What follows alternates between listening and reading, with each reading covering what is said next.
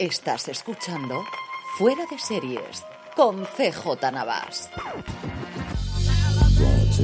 Bienvenidos a Streaming, el programa diario de Fuera de Series, en el servidor CJ Navas te trae las principales noticias, trailers, estrenos y muchas cosas más del mundo de las series de televisión. Edición del martes 24 de abril y muy poquita cosa en cuanto a noticias generales. Sí tenemos muchas nuevas producciones, poco a poco la maquinaria parece que empieza a funcionar, al menos a nivel internacional. A ver qué nos trae mañana el resultado de la reunión entre el sindicato de intérpretes y las productoras y también varias fechas de estreno. Arrancamos con una nueva serie latinoamericana de Prime Video producida por The Media Pro Studios y creada por Daniel Burman, el responsable de Yossi, el espía arrepentido.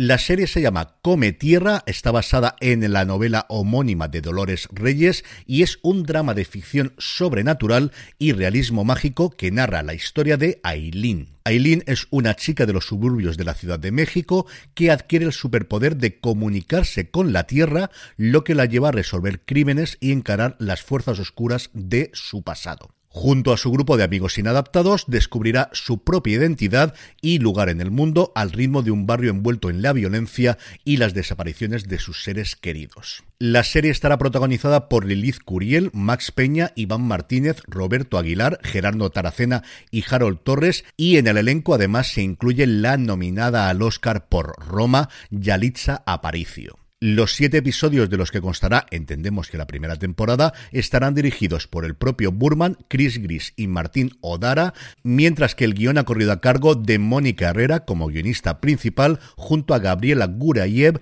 Camila Brugués, Juan Carballo, Clara Roquet y Brenda Navarro. Burman decía que cuando terminé de leer Cometierra por primera vez sentí en mis manos toda la fuerza de su protagonista y la conmoción que me provocó la obra es la misma que nos contagió a todos los que nos sumamos a esta aventura vibrante y necesaria Mientras que Alonso Aguilar, el jefe de contenido local de Prime Video en México, decía que Cometierra es una apuesta por hablar de muchas de las problemáticas ineludibles de la realidad de los mexicanos desde la perspectiva desfachatada del mundo de los superhéroes, la música urbana y el despertar sexual de la adolescencia.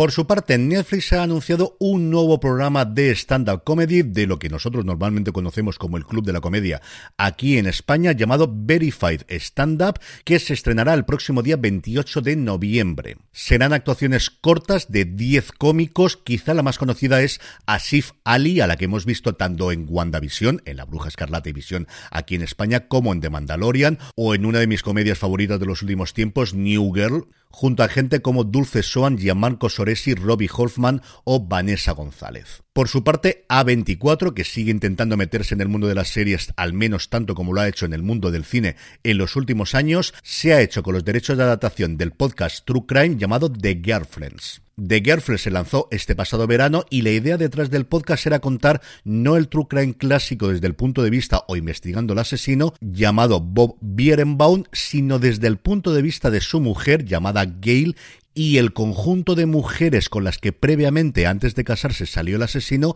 y que podrían haber corrido el mismo destino fatídico que Gail. No se conoce, evidentemente, porque se acaba de llegar al acuerdo nada del casting, nada de directores ni de guionistas, pero sí se sabe que Michael Showalter, que fue responsable recientemente de The Dropout, estará involucrado en el proyecto. Y el último proyecto es una cosa curiosísima y es que una de las productoras de Adam McKay va a producir una serie llamada Noble Energy, algo así como Energía Noble, directamente para TikTok. La serie ha sido escrita y dirigida por Ari Kagan y es una comedia satírica de oficina, marca desde luego de la casa, sobre una compañía petrolera familiar que lucha contra la innovación, los activistas y cada uno de ellos mientras destruyen el planeta para proteger sus propios intereses. El primer episodio de los 15 que componen la primera temporada llegará a TikTok el próximo 14 de noviembre.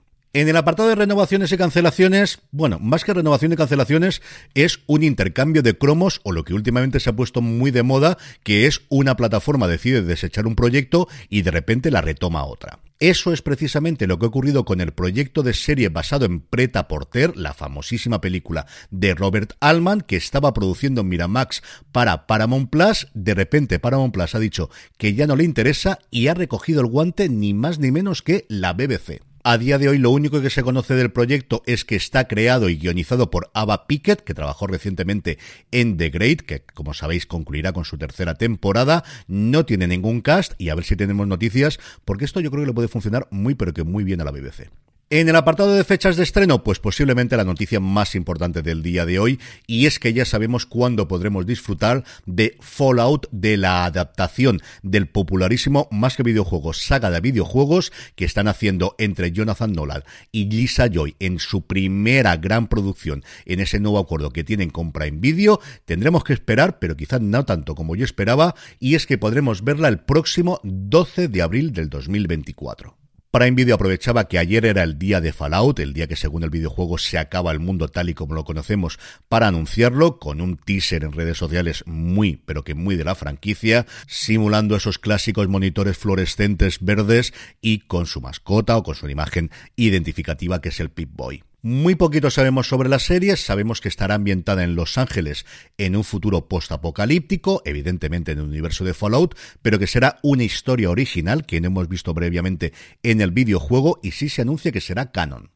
El elenco, Ella Purnell de Yellow Jackets, mi queridísimo Walton Goggins, Aaron Moten, Moisés Arias, Kyle McLachlan, ni más ni menos, Sarita Chorduri, Michael Emerson, que vuelve después de muchísimo tiempo sin verlo en algún personaje principal, Annabelle O'Hagan y un larguísimo etcétera. Los creadores de las series, por cierto, y showrunners no son Jonathan Nola y Lisa Joy, aunque la serie se va a vender siempre con el nombre de ellos dos. Los showrunners y los creadores son Geneva Robertson Douret y Graham Y terminamos este bloque de noticias. Como os advertía, ha sido un día tremendamente tranquilo, con dos cositas de industria rápidas, las dos que tienen que ver con la nueva oleada de anuncios en las plataformas.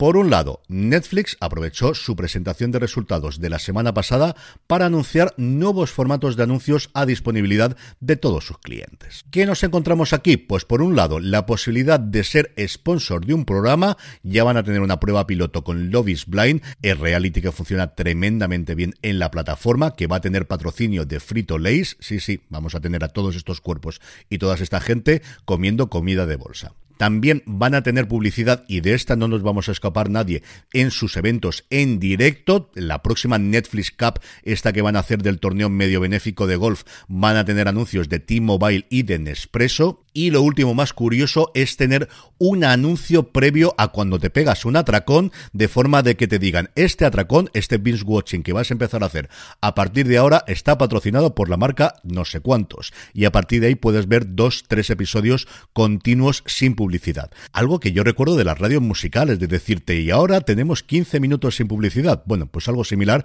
pero con una marca por delante parece que va a hacer Netflix. Y lo otro que se nos viene encima, que ya se está probando en Estados Unidos, en plataformas como Hulu, como Peacock y como Max, es anuncios que nos salgan cuando pausemos la reproducción de un programa. Son anuncios que aparecen durante unos segundos después de que le demos al botón de pausa. Uno de los más divertidos es el de una marca de papel higiénico en Estados Unidos llamada Charmin, que es propiedad de Porter Gamble y que tiene un oso como mascota que cuando detienes la reproducción de repente aparece y te dice necesitas una pausa, que vaya todo muy bien. Y eso te lo dice el osito con el papel higiénico. Y esto, como os podéis imaginar, nos va a llegar antes o después. No solo tendremos anuncios a lo largo de la reproducción de los programas, sino que cuando le demos al pause, durante esos segundos antes de que apartemos la vista, nos saltará un anuncio, pues como os digo, dentro de nada. En el apartado de vídeos y trailers, MGM Plus nos ha mostrado ya por fin un primer vistazo a Beacon 23, una serie de ciencia ficción protagonizada por Lina Hadey. La serie está basada en la novela de Hugh Howey del mismo nombre, tiene ocho episodios y ha tenido un periplo complicado. Originalmente fue desarrollada para Spectrum, que dejó de hacer originales, pasó posteriormente a AMC, que la descartó, saltó a Epix, que es como ahora se llama MGM Plus, y así es como finalmente nos va a llegar esta serie. La historia nos lleva a los confines más lejanos de la Vía Láctea y sigue a una agente del gobierno, el personaje de Hedy, y un ex militar que quedan atrapados en ese Beacon 23 que está controlada por una inteligencia artificial. Detrás de las cámaras tiene un equipo impresionante y es que la serie ha sido creada y han ejercido como showrunner Zach Penn, el responsable de Ready Player One, y Glenn Massara, que durante tanto tiempo estuvo en The Walking Dead. Por su parte, Fluxer ha mostrado un tráiler de Cazafantasmas. Sí, sí, Cazafantasmas. No Cazafantasmas, Cazafantasmas. Un programa en el que el popular presentador Roberto Leal, junto a su madre Mercedes, recorren España para descubrir todo tipo de sucesos paranormales que han sucedido a lo largo del territorio. Y por último, Netflix ya nos ha mostrado un tráiler en condiciones de El juego del calamar, el desafío, este reality de competición en el que los concursantes tienen que repetir las pruebas que vimos en la popularísima serie del gigante rojo para ganar 4,56 millones de dólares. Llega a la plataforma el próximo 22 de noviembre. Vamos ya con los estrenos de hoy, pero antes una pequeña pausa. Estamos ya de vuelta, hoy martes 23 tenemos martes de filming. La plataforma estrena Darkness, el caso final, la última temporada de este thriller danés. La serie sigue las pesquisas de la detectiva Louise Bergstein, interpretada por la actriz de origen cordobés Natalie Madueño, cuyo rostro se ha convertido en imprescindible de los Nordic Noirs. Es una serie en la que cada temporada es independiente. En esta entrega lo que veremos es el brutal asesinato de una pareja de mediana edad asesinada en la calle y cómo arranca una frenética investigación en busca del asesino. Son ocho episodios de 45 minutos, todos disponibles, al igual que las dos temporadas anteriores, a partir de hoy en Filming. Y terminamos como siempre con la buena noticia del día, y es que Ilustres Ignorantes celebra lo grande su decimoquinto aniversario en Movistar Plus. Sí, aunque no os lo creáis, 15 años cumple ya Ilustres Ignorantes y lo va a celebrar por un lado con la emisión de 15 grandes éxitos que han sido elegidos por 15 invitados, uno por cada temporada, de los que han ido pasando por el programa y luego con un episodio especial que se estrenará próximamente, todavía no tenemos fecha, en el que Javier Coronas, Javier Cansado y Pepe Colubi estarán acompañados por Andreu Buenafuente y Berto Romero. No es fácil que nada cumpla 15 años a día de hoy, menos un programa como Ilustres Ignorantes, así que mi enhorabuena desde aquí y como os digo, todos los episodios, incluidos estos que han sido elegidos como lo mejor de sus primeros 15 años, los tenéis disponibles en Movistar Plus. Y con esto, y recordándoos que os paséis por fuera de series.com, que tenemos mucho contenido durante el final de la semana pasada y también arrancamos, ya cuando oigáis esto tendréis disponible en Universo Marvel el análisis del tercer episodio de Loki, por ejemplo, y también por nuestra tienda, la tienda fuera de series, fuera de series.com barra tienda, que seguro que tenemos algo que te gusta. Me despido hasta mañana miércoles, gracias por escucharme y recordad, tened muchísimo cuidado ahí fuera. Drive and 124.